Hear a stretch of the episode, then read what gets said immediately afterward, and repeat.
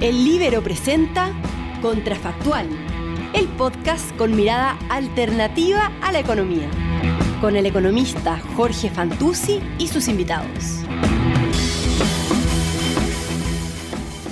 Hola, ¿cómo están? Esto es Contrafactual, el podcast que hacemos para darle una mirada alternativa a la economía. El día de hoy nos, nos acompaña Claudia Allende. Claudia es economista de la Universidad Católica. Eh, es doctora en economía y actualmente es profesora eh, de economía en la Universidad de Stanford. Eh, Claudia, ¿cómo estás? Muchas gracias por aceptar nuestra invitación. Hola, ¿qué tal? Saludos desde California. Qué, qué envidia, qué envidia. Sí, bueno, el verano en Chile no es malo, pero la verdad es que acá está exquisito. Hacen como 18 grados hoy día, sol, así que muy rico estar acá. Bueno, volví el lunes, estuve dos meses en Chile, así que así llegando. Bien. Oye, eh, Claudia, el, el, tema que, que, nos convoca hoy día eh, surgió a partir de una columna que escribiste tú hace, hace un tiempo ya, y es sobre, es sobre el rol de los economistas. ¿eh? Como que eh, tenía ganas tenía ganas de, de, hablar un poco de, de, cuál es el rol de los economistas. Yo creo que se, se ha desperfilado bastante. Hay, hay, hay algunas eh, peleas bien, bien, bien divertidas de eso, pero, pero, pero para, que, para que lleguemos a ese tema te quería preguntar como partir tal vez como ah, casi como lo biográfico, como por, ¿cómo se dio que tú estudiaras economía? ¿Qué, ¿Qué, fue lo que te fue llamando la atención? ¿Cómo, cómo llegaste a estudiar ya, economía? Perfecto.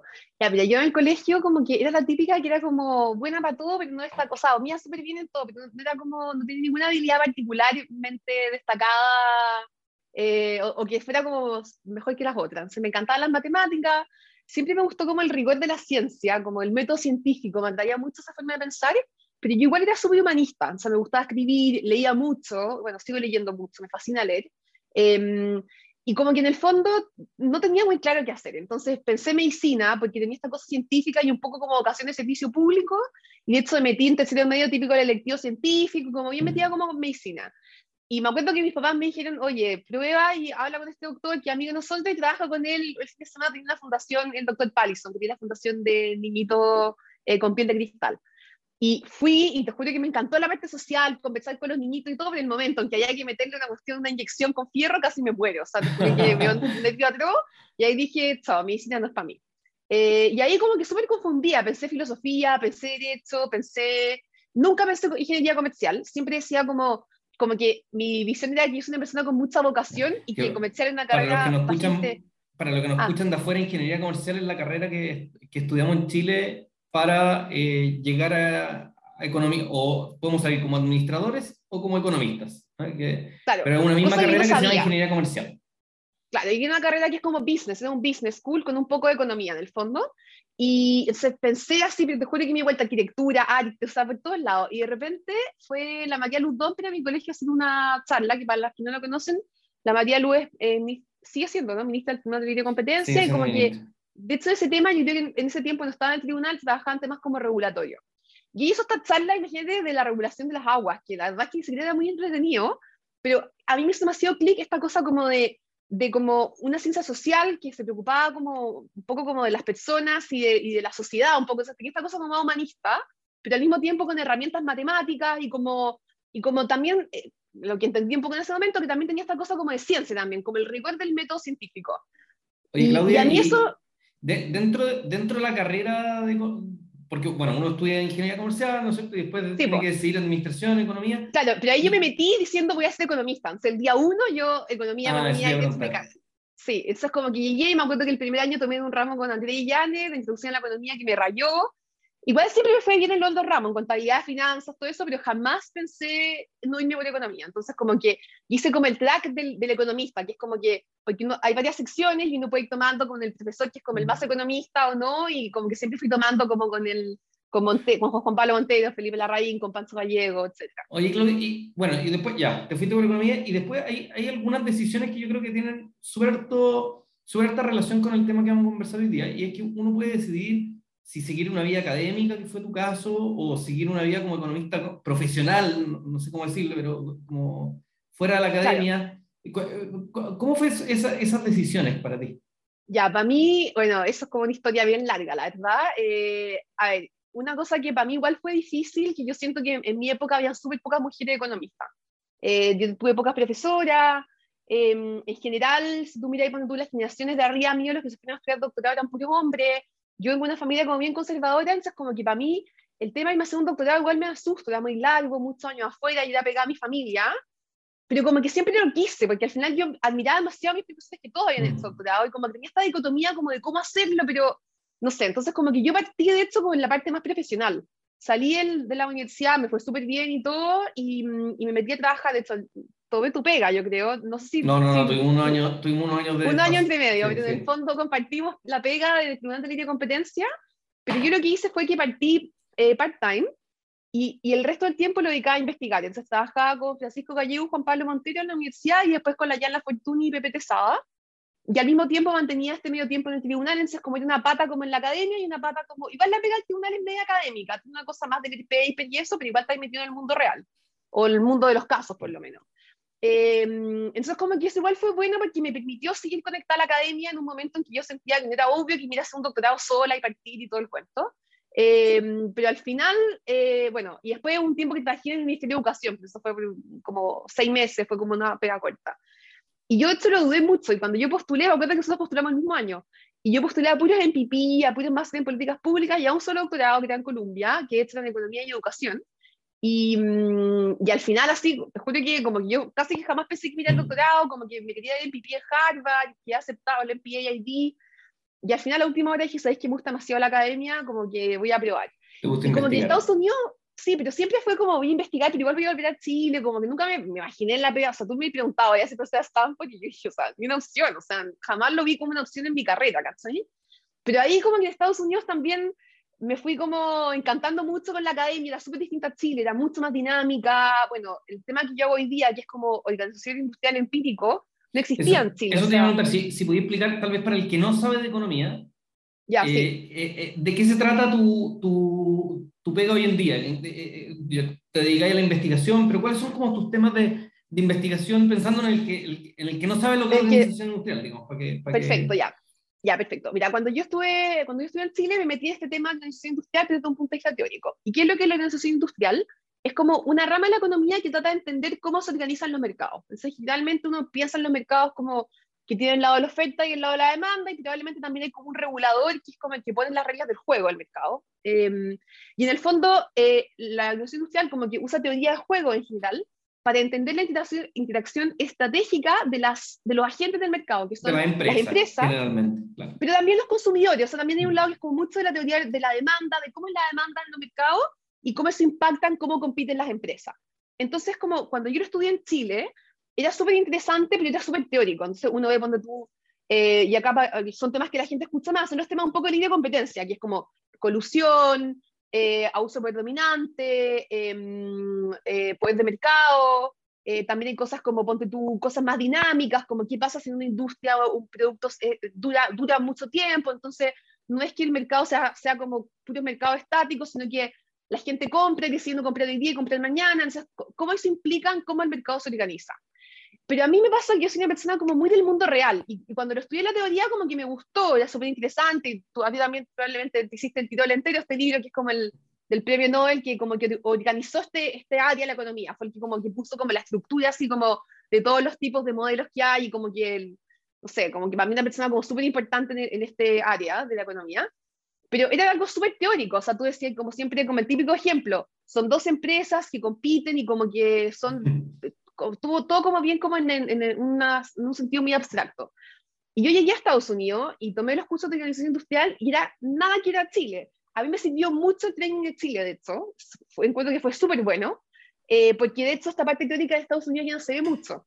Y tú llegáis para acá y te das cuenta que es lo mismo, o sea, la misma idea, pero desde un punto de vista súper empírico. Es decir, ya, esta idea que tenemos de que las empresas tienen poder de mercado, llevémoslo a un mercado específico en una industria como en particular, con ciertas reglas del juego, y entendamos como los detalles de esa industria. Entonces, como que hoy en día la industria industrial está súper metida como, más que estudiar como los mercados, está metida como en estudiar el mercado del gas en particular, el mercado de, sobre todo, industrias que son más interesantes, como por ejemplo los seguros, porque los seguros son complejos, o sea, no una demanda y una oferta común donde, donde los otros que consumen no afectan el seguro, o sea, el seguro tiene una propiedad que es un seguro, entonces el pool de gente que está en el seguro afecta a los precios que tú puedes ofrecer. Y eso hace que sea distinto al modelo como de Adam Smith cosas particulares de los mercados hacen que la forma en que interactúa la, em, la, empresa con los consumidores y los consumidores entre ellos sea distinta a lo normal. Eso es como, claro, eso es como lo que... Claro, y hoy en día, exactamente, hoy en día está como súper enfocado en decir, estudiemos un mercado en particular, entendamos ese mercado y con datos reales que nos permitan identificar realmente el, el, el, el modelo, o sea, no como decir como el modelo ah, si la demanda fuera así, pasaría esto, sino que eh, tratemos de, y de la forma más como limpia y causal posible, identificar todos estos parámetros, y eso lo otro que te da es que después como una especie como de laboratorio. Entonces tú lo que podías hacer es decir, ya, ¿qué pasa si es que ponte tú ya pongo un subsidio? Y tenéis como esta maquinaria, que es el modelo que lo llevaste a la realidad y lo podías usar para hacer lo que, bueno, y me risa que el, nombre del, podcast, contrafactual, es justamente lo que uno quiere hacer uno quiere hacer ejercicios contrafactuales con el modelo. Es decir, ¿qué pasa si este mercado, en vez de, eh, ponte, no sé, pues hoy en día tiene un subsidio, yo el subsidio lo elimino, o lo duplico, o lo hago como más focalizado, o eh, en vez de poner un subsidio, pongo como una cuota.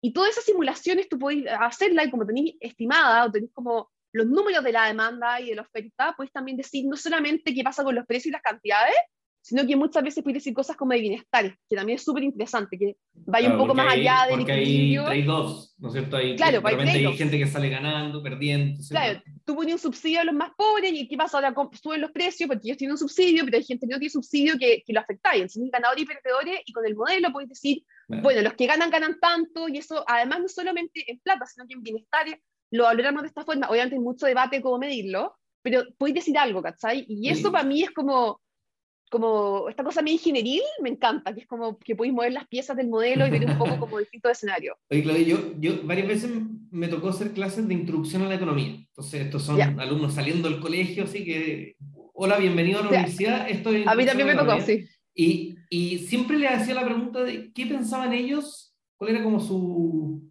su, su, su prejuicio de, de qué es la economía. Y siempre me contestaban, en la inflación eh, la, la, acción en la bolsa y el crecimiento. Eso es como...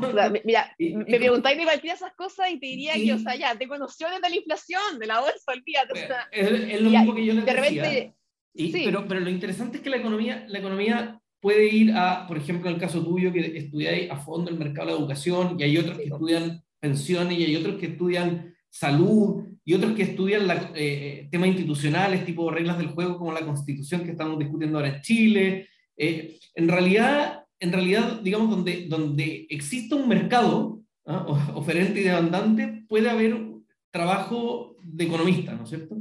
Totalmente, incluso hay veces que el mercado no existe, pero igual tenéis como incentivos, o sea, que es como toda la idea de Becker, que es un poco decir como podemos llevar la economía a entender cómo la gente toma muchas decisiones que al final tienen trade-offs. Al final, yo siento que la economía es el estudio de la escasez. O sea, es como decir, las decisiones, todas las decisiones de la vida son escasas, de cómo usar tu tiempo, de, y que a veces no tiene una cosa monetaria, pero o tiene un costo de oportunidad, pero no es algo como tan así que, que, hay un mercado propiamente tal donde tú puedes vender tus horas a cualquier precio en cualquier momento, pero en el fondo como que sí, pues la economía es mucho de eso.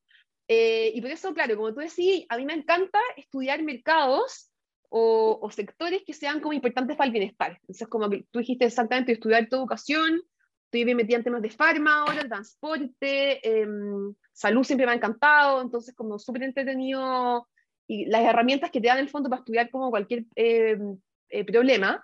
Yo también creo que yo soy como bien crítica o bien como consciente de los límites de la economía. También creo que hay cosas que la economía no o trata como de dimensionar, pero como que hay cosas políticas. Es un instrumental, pero no, claro. no es omnicomprensivo. No, es, ¿ah? no, no Pero por lo mismo, como que yo no, sé si fue en esa columna nota que dije como que necesitamos más economistas al revés y más metidos en el mundo real para que esta parte de la decisión, que es la decisión un poco de bienestar y lo que podemos medir, sea lo más detallada y bien hecha posible. ¿cachai? Y por lo tanto, ya los economistas, yo siento que antes tienen un rol, como tú decís, como más como soy la solución y tengo que dar estas como soluciones súper generales, con poca información, porque antes no habían datos, no había análisis, o sea, no tenía los computadores que tenía hoy día, los programas de computación. Y es verdad que el economista era más como un consultor, como una cosa, como un, sabio, así como que tenía estas ideas. Yo creo que al revés, claro, el economista tiene que ser una persona mucho más técnica eh, quizá, obviamente sí, formándose en la parte más social y teniendo como la, teniendo la parte política y eso, pero meterse mucho como yo sé, como un poco las manos al barro, ¿cachai? Como decir, métete a los datos, yo cuando tú hago en encuesta, a mí me encanta, cuando estuve en Chile y fui, fui a alto hospicio, a unos colegios, hablar con la gente, hablar con los directores, porque me encanta igual entender como el mundo real. Obviamente uno no puede visitar todo Chile, pero sí mucho hacer encuestas, ¿cachai? Como meterse en los datos, analizar el dato micro, que algo que antes no se hacía tanto. Sí, exactamente. Oye, tú, tú, en esa columna hablabas del, del, rol de los economistas como plomeros, ¿no? Ya sí. debe ser en Chile, pero plomeros en otras partes, eh, como citando a, a Esther Duflo. A la Esther Duflo, sí. ¿qué, ¿Cuál es, ¿Cuál es la imagen del plomero relacionado con lo que estabas comentando recién?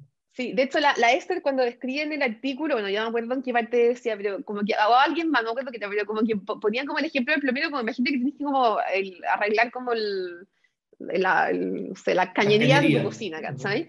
Y eso tiene varias cosas. Primero tienes que agacharte, ¿ya? Es como que para mí hay un tema como de humildad, ¿cachai? Que primero tienes que como subirte las mangas de tu camisa y un poco como agacharte, ¿cachai? Porque no es una cuestión que está ahí arriba un podio predicando, sino que es como meterte abajo. Después creo que el otro símbolo que usabas que muchas veces no veían se una linterna, ¿cachai? Entonces tienes que tener como una linterna como te están mirando y como iluminar ciertas áreas, ¿cachai?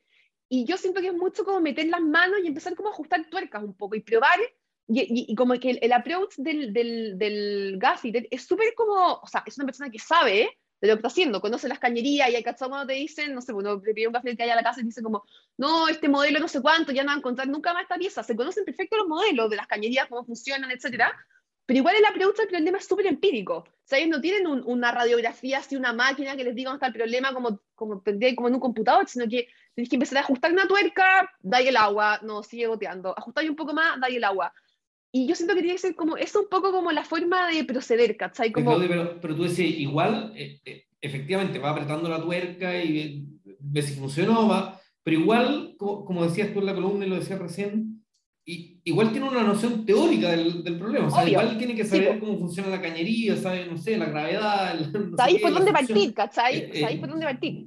Escucháis los ruidos y te das cuenta que esta, esta cañería está como vibrando, pero acá puede ir algo, entonces siempre te dicen algo, ¿cachai? Siempre como que hay una solución que es media como, mire, pero aquí está la cosa, pero tengo que probar un poco y decirle después cuánto va a salir el presupuesto, porque no sé si hay que cambiar una pieza o no. Pero claro, de todas maneras, iluminado por tu conocimiento de la cañería, o sea, porque obviamente yo miro las cañerías y no tengo idea, no sé, no sé ni por dónde partir, pero sí también como probando, ¿cachai? Probando y ajustando, y como un poco quizás es el entendimiento que cada problema es distinto, cada casa, cada cañería lo, la han usado de una forma distinta, la han cambiado alguna pieza, entonces como que también tenéis que aprender de ese caso particular. Entonces cuando la gente dice, no, en tal país tienen tal cosa, súper chévere la experiencia, eh, interesante aprender, para eso, para eso hacemos ciencia, para eso escribimos paper, pero al final igual tienes que probar las cosas en este, en este contexto, con estas políticas, con yo de hecho soy muy cómoda de entender cómo, a mí me interesa mucho entender la complementariedad entre las políticas. Es distinto tener tal sistema de educación cuando tenéis un voucher que cuando no, que cuando tenéis que los administradores son los, los municipios, que, que no. Y no hay un Chile, no hay un contrafactual de Chile perfecto. Entonces, no hay un Chile 2.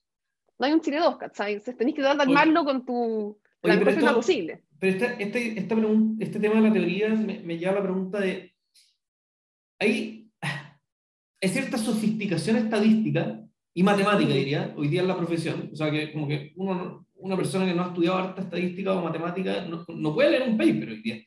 Eh, no, y, incluso a mí me pasa, sí, yo de repente leo papers de tú de Trade Economics que me interesa N, porque hay como una cosa espacial. una cantidad de notación. Oye, no, ¿cómo me cuesta leerlo? Porque tengo que en verdad meterme en los detalles para entender qué lo están haciendo. Imagínate tú que hayas estudiado no, no, sé cuántos años estadística, entonces no, no es como público general. Y, y hay mucha gente, yo te diría, sobre todo los economistas mayores, que a mí me encanta conversar con ellos, pero que te dicen, oye, esta sofisticación como que de repente nos hace perdernos del centro de la cuestión, de repente nos formamos mucho en estadística y se nos va a aprender más de micro, de tener noción. Entonces, hay papers hoy día de economistas que simplemente hacen unas mediciones de unas evaluaciones de impacto, a ver si funcionó o no funcionó, pero no hay un análisis microeconómico de, o de las decisiones, de las escasez, de, de, todo lo que involucra la economía detrás de, de eso. ¿Compartes tú esa visión o, o eres sí, menos crítica? Sí, no, soy bien crítica. O sea, yo creo que como que hoy día hay como dos mundos un poco en economía, bueno, quizá también para los teóricos, pero en la gente empírica está la gente que hace este como forma que se llama la forma reducida, que es como decir, como ya, no voy a abstraer un poco el problema más como mm, económico y voy a mirar como súper estadístico, como la asociación entre variables y obviamente con, un, con una como perspectiva bien causal, pero como como bien como tratando de medir, como tú decías, algo específico, una política específica, etc. Yo no soy de ese mundo tanto, yo soy del mundo más de, lo, de la gente del, del, de los modelos estructurales. Si los modelos estructurales están como un poco entre medio de la teoría y la estadística. Entonces, como que, y de hecho, si tú miras cualquiera de mis papers, parten con un modelo teórico, que, que con un framework teórico, que es decir, mira, tenía este problema, tenía esta falla de mercado, de hecho, tú siempre tratáis de ponerlo como eh, en palabras simplemente. Entonces, yo siempre le pongo como framework, que es como, eh, ¿cuál es la falla de mercado en la que estamos pensando? ¿Cuál es como el, el, la característica de este mercado que estamos pensando? Y después te vaya a la parte como del modelo ya más de equilibrio y después te vaya a la parte empírica. ¿Cuál es el problema? Que los papers tienen 100 páginas y son también, porque la teoría es compleja, la parte empírica es compleja, también los dos tipos los critican porque dicen, oye, por lo menos yo, yo algo limpio, y algo súper claro. En 20 páginas. pero son 20 o no, o son más, pero en el fondo como que súper claro lo que, acá tú me estáis metiendo una cantidad de cosas en el paper que al final no sé qué quería hacer. Entonces como que son dos mundos, yo soy más del mundo que mantiene la teoría, y porque también vengo de esa escuela, como que bueno, tú imagino que al haber con Juan Pablo Montero, yo soy súper cercana a Juan Pablo y él, él me enseñó a pensar en modelo, en teoría, en, en, equilibrio. Entonces, como que yo, sí, pues yo vengo de esa escuela totalmente, pero sí, em, yo mantengo la crítica y de repente se ha vuelto muy sociológico, dice gente, o muy estadístico, o sea, al final hay paper que no hay economía.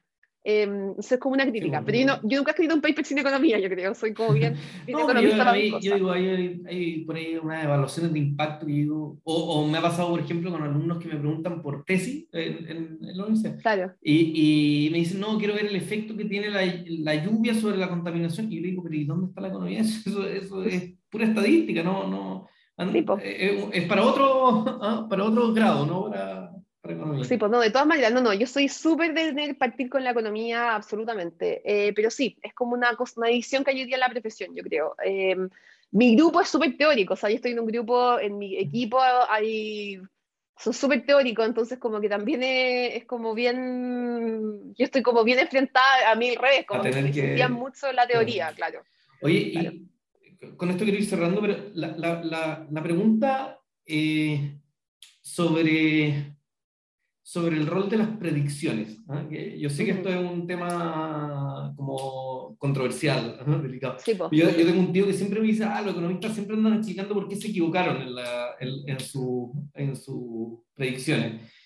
Eh, pero en realidad, yo le trato de explicar, obviamente no me hace caso porque, porque no quiere, pero yo le trato de explicar que el rol del economista no es hacer predicciones de va a subir el tipo de cambio, va a bajar el, sino que es tratar de entender por qué pasan las cosas, ojalá para la alguna, pero no es para saber que el tipo de cambio va a terminar en 800 o en 760, o sea, no, no. No o sea, hay, gente que, hay gente que se dedica a eso, absolutamente, pero claro, no, el, el, mi rol no, no va para nada por ahí. Yo sí creo que hoy en día como que, a ver, como que creo que hay dos cosas. Uno, como yo siento que es súper interesante, más que ver una predicción de un número, es también como ver cuáles son la distribución de, de probabilidades de escenario. Entonces tú puedes decir, no sé, este es el caso, el promedio, pero en verdad cuál es el caso más malo, qué tan probable es, ya, entonces como que una cosa que es como entender quizá como ir un paso más allá, ¿sabes? Que yo creo que igual es interesante eso, pero ponte tú en mi caso, claro, incluso cuando uno hace evaluaciones de impacto, o sea, uno hace una evaluación de impacto a escala chica, que nunca sabéis si esos números se van a mantener en la, a escala grande, pero yo siento que lo más interesante es ver, por ejemplo, lo que decía antes, la complementariedad de las políticas. Entonces, decir, mira, más que si esta política va a ser A o B, es como si esta política se aplica de esta forma, ¿qué, este tanto, cambia, ¿qué tanto cambia el resultado de este contexto? O yo, yo, también como que empujo mucho esta idea como de los detalles de implementación. Y de hecho, bueno, hice un trabajo tú con el SAE, que es el Sistema Centralizado de Postulaciones, donde teníamos un diseño, no sé, súper sobrio, unas cuestiones como bacanes, de una información a los papás, pero al final, ponte tú, hay gente que no sabe si es CEP o no, ¿cachai? Entonces tú decís, claro, ¿de qué sirve que tenga ahí un subsidio, que está súper bien diseñado, que está bien eh, calculado, que tú calculas la elasticidad, cómo cambia la demanda, etcétera, si la gente no sabe qué es CEP, ya hicimos una pega bien chula como informar a la familia, etcétera. Y como que un detalle que la gente como que, uno estando en su escritorio ni se te ocurre que la gente no sabe qué es CEP, ¿cachai? Claro, que son eso los temas de investigación toman tanto tiempo, porque hay que meterse hasta entender qué funciona. Claro, pero, yo por eso creo que igual lo chulo, más que predecir algo, es decir, mira, ¿qué pasaría si, que, si se da tal cosa? Y como tú decís, ¿y por qué pasaría? Entonces, ¿cómo podríamos prevenirlo? ¿Cachai? No sé, yo no, no, me meto mucho en los temas macro, pero sí ponte tú, eh, si tú diseñas una regulación para un mercado, ¿qué tantos incentivos hay a que haya colusión o que haya abuso predominante? ¿Qué pasa si tú pusiste como está otra regla, donde no podías hacer bundling de los productos, donde no podías hacer eh, eh, integración vertical? y ahí podéis como un poco como no predecir perfectamente, quizás van a coludir igual o quizás van a subir los precios igual. entender hacia dónde van los incentivos, hacia dónde van los cambios. Claro, exactamente. Y los detalles de cómo diseñar, porque al final uno como que, a mí me da risa que como si tú miráis las leyes, las leyes son, o sea, hay tan discusión de la ley no sé cuánto, y las leyes son una cuestión súper general. Y los reglamentos de las leyes, al final, es como la cancha, el área chica, ¿cachai? Donde se juegan los detalles, como que las políticas públicas, yo creo que hemos estado demasiado enfocados en la discusión macro y muy poco enfocados en la discusión de los detalles de implementación, de cómo hacer para que la gente realmente le lleguen los beneficios, funcione bien, sea dinámico, y ahí yo creo que hay mucho espacio para mejorar, ¿cachai? Y es menos glamuroso, si obviamente todos quieren salir en el diario como diciendo que, no sé, que las pensiones deberían ser así basadas, y para mí es mucho más como, bueno, condicionar lo que hay o lo que se hacer, cómo hacer para que se haga bien, para que sea eficiente, para que la gente le llegue, para que este grupo sí, este no, y una cosa mucho más de detalle e implementación, eh, que para mí es súper valioso. Oye, Claudia, quiero darte las gracias por esta conversación. Podríamos seguir hablando harto rato, creo. Sí. Eh, pero, pero dejemos a la gente con ganas de, ah, de seguir escuchándote. Eh, ya, perfecto. Fue, fue un entretenido capítulo, así que quiero, quiero agradecerte por, por haber participado y, y, por haber aceptado la invitación. Sí, pues no, yo feliz. Así que, mm, nada, pues bueno, y demasiado buen espacio, pues súper yo como bajar un poco estas cosas a la, a la, a la gente que quizás no tiene información en economía o no está tan al tanto de las cosas más recientes. Y de hecho, como que frustra un poco a veces eso como uno siendo académico, porque a mí me encantaría que hubieran más espacios para conversar de temas, pero al final son súper políticos, entonces como que te alata, a mí de repente me piden que entrevista y cosas así, como que puta, como igual se te va a estar preguntando como que el periodista que de la cuña, decir que el proyecto es bueno o malo, y yo no puedo responder eso, entonces no les interesa al final cuando uno le responde esa cosa como... Por eso creamos Contrafactual, que, que este medio de, de, de difusión de, de investigación y, este, y este podcast que, que, tomó el mismo nombre, ¿no es cierto? Y que, y que trata, como, como, decimos en la introducción, de darle una mirada alternativa a la economía, pero, pero justamente trata de hacer eso, de mostrar con un poquito más de, de, calma y paciencia, como lo que, lo que está pasando en la economía, a veces los grandes temas o a veces algunas políticas públicas, pero, pero con un poquito más de calma para, para escuchar a ustedes que son los que, los que saben de, de estos temas. Así que muchas gracias. Y, y bueno, no, al resto nos vemos en un próximo capítulo de